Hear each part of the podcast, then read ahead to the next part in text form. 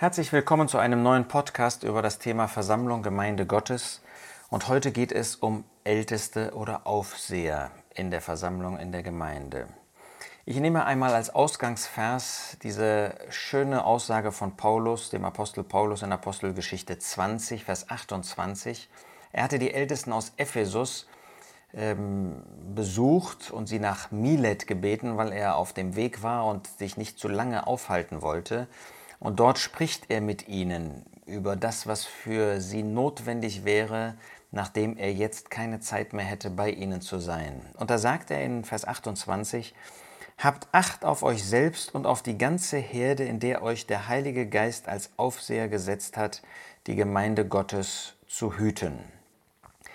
Sie sind also Älteste und sie sind Aufseher. Gerade Apostelgeschichte 20 zeigt beide Begriffe. Aufseher zeigt den Inhalt ihrer Aufgabe. Sie sollen Aufsicht üben.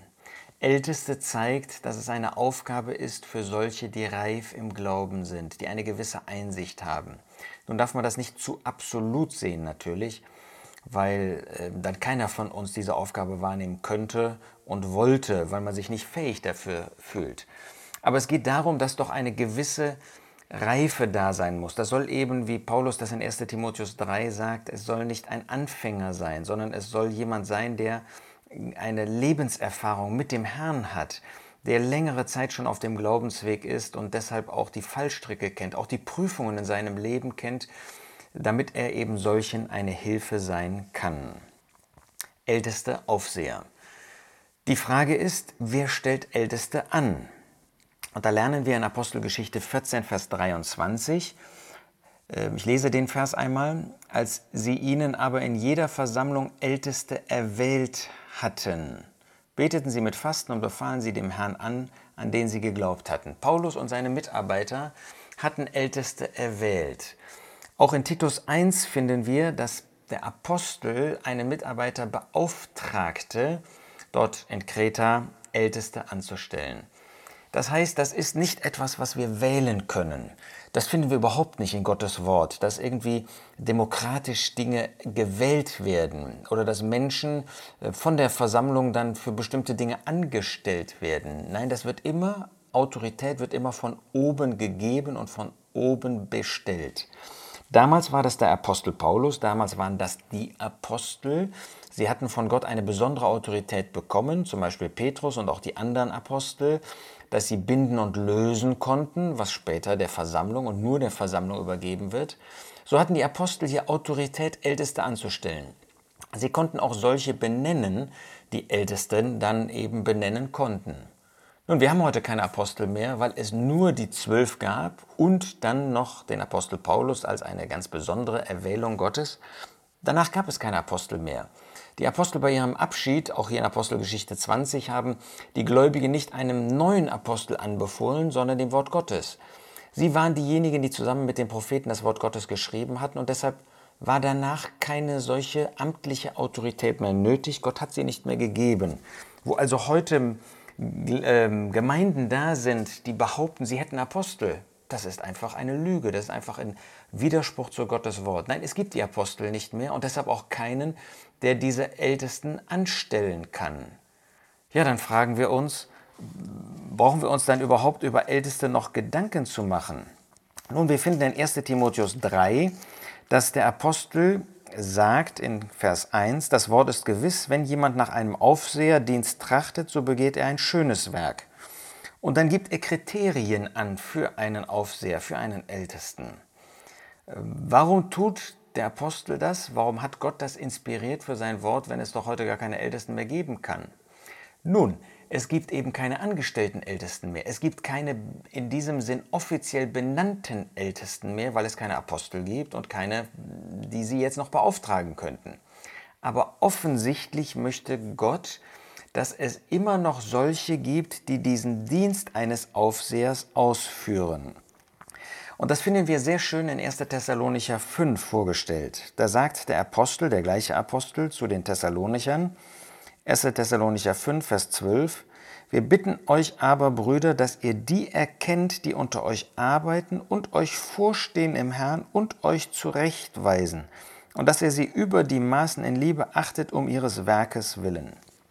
Das heißt, es gibt auch heute solche, die einen solchen Aufseherdienst tun, aber eben nicht mehr, und das war eben damals schon in Thessalonik so, nicht mehr solche, die von dem Apostel dafür benannt sind, sondern das sind solche, die eben die Kriterien von 1 Timotheus 3 erfüllen und deshalb durch ihre moralische Autorität einen Ältestendienst ausführen. Es ist ein Dienst, der außerordentlich wichtig ist. Ähm, und man kann sich nur auf Gottes Wort dabei berufen. Man hat eben heute keine amtliche Autorität mehr. Niemand kann sagen, ich bin Ältester. Und doch können wir als Gläubige sagen, wir erkennen absolut, dass dieser einen Ältestendienst ausführt, einen Aufsichtsdienst, Aufseherdienst, weil wir sehen, wie er arbeitet unter den Gläubigen.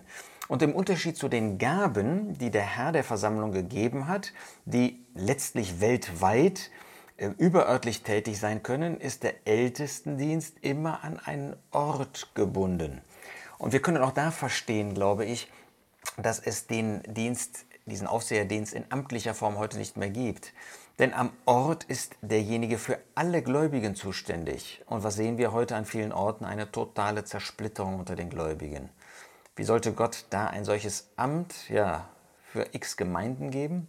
Nein, es gibt in Gottes Augen nur die eine Gemeinde, die Gemeinde Gottes, die Versammlung Gottes, die aus allen Gläubigen besteht. Ja, und man kann am Ort auch noch als Versammlung, als Gemeinde zusammenkommen, wenn man die biblischen Kriterien erfüllt. Und doch sind da viele Gläubige eben nicht dann vielleicht an diesem geistlichen Ort. Und was ist mit ihnen? Ja, es gibt eben diesen Dienst heute noch, aber ohne amtliche Autorität, wegen der Zersplitterung und weil es keine Apostel mehr gibt. Aber dieser Dienst, Dabei war ich stehen geblieben. Er ist so wertvoll, so wichtig, weil die Gläubigen Hilfestellung brauchen. Und Paulus schreibt gerade in Apostelgeschichte 20, wie wichtig dieser Dienst ist. Jemand, der diesen Dienst ausübt, muss erstmal Acht haben auf sich selbst. Habt Acht auf euch selbst. Man muss selber ein Leben führen zur Ehre des Herrn. Und dann kann man aber auch den Gläubigen dienen, die ganze, auf die ganze Herde Acht haben, indem man das tut, was Paulus getan hat, Vers 20. Er hat das, was nützlich ist, nicht zurückgehalten, sondern verkündigt und gelehrt öffentlich und in den Häusern. Und wenn wir 1. Petrus 5 hinzunehmen, dann finden wir, wie wichtig dieser Dienst ist, wie Petrus das ähm, dort den Ältesten er als der Mitälteste ihnen sagt, hütet die Herde Gottes, die bei, ihr, bei euch ist, indem ihr die Aufsicht nicht aus Zwang führt, sondern freiwillig, auch nicht um schändlichen Gewill, äh, Gewinn, sondern bereitwillig, und nicht als solche, die über ihre Besitztümer herrschen, sondern die Vorbilder der Herde sind. Die Herde Gottes, das ist ein Hirtendienst, ein örtlicher Hirtendienst, wo wir uns um die einzelne Seele kümmern, wo wir ihr nachgehen, wo wir ihr Nahrung geben, wo wir sie ermuntern, wo wir ihr Trost geben, wo wir vielleicht auch warnen, wo wir tadeln müssen, solche, die einen solchen Ältestendienst tun. Und sind wir solche wie die Thessalonicher, die sie anerkennen? Wie wichtig ist dieser Dienst, weil heute jeder in Gefahr steht, das zu tun, was er selbst möchte. Nein, das wollen wir nicht tun, sondern wir wollen unbedingt dem Herrn nachfolgen darin, dass wir solche Ältesten anerkennen, dass wir ihren Dienst wertschätzen, dass wir für sie beten, und solche, die einen solchen Dienst tun, die sich einsetzen für die Gläubigen, die beten für sie, die zu ihnen gehen, die ihnen Nahrung geben, auch in den Versammlungsstunden, Gemeindestunden natürlich, und die ihnen dann zur Hilfe sind. Ich fasse zusammen, es gibt heute diesen Ältestendienst, aber da, wo eine, äh, ein örtliches Zusammenkommen sagt, wir haben fest genannte, fest bestellte, womöglich von uns bestellte Älteste, da kann man sagen, das kann nicht nach den Gedanken Gottes sein. Das kann kein Zusammenkommen auf der Grundlage der Schrift sein. Aber da, wo dieser Ältestendienst fehlt, stimmt auch etwas nicht. Auch das kann nicht richtig sein. Auch da wollen wir uns gegenseitig ermuntern, aber auch ermahnen, dass dieser Ältestendienst ausgeführt wird. Das ist nicht ein Sitzungsdienst, Stichwort Brüderstunde, obwohl man auch zusammensitzen muss. Es ist, es ist immer von mehreren Ältesten die Rede, aber es ist ein Dienst, der auf den Knien beginnt und der in den Häusern fortgesetzt wird und in den Versammlungsstunden nicht aufhört. Das wünsche ich uns allen, dass wir das kennen und dass diejenigen, die diesen Dienst übertragen bekommen haben von dem Herrn, ihn ausführen auf der Grundlage der Schrift.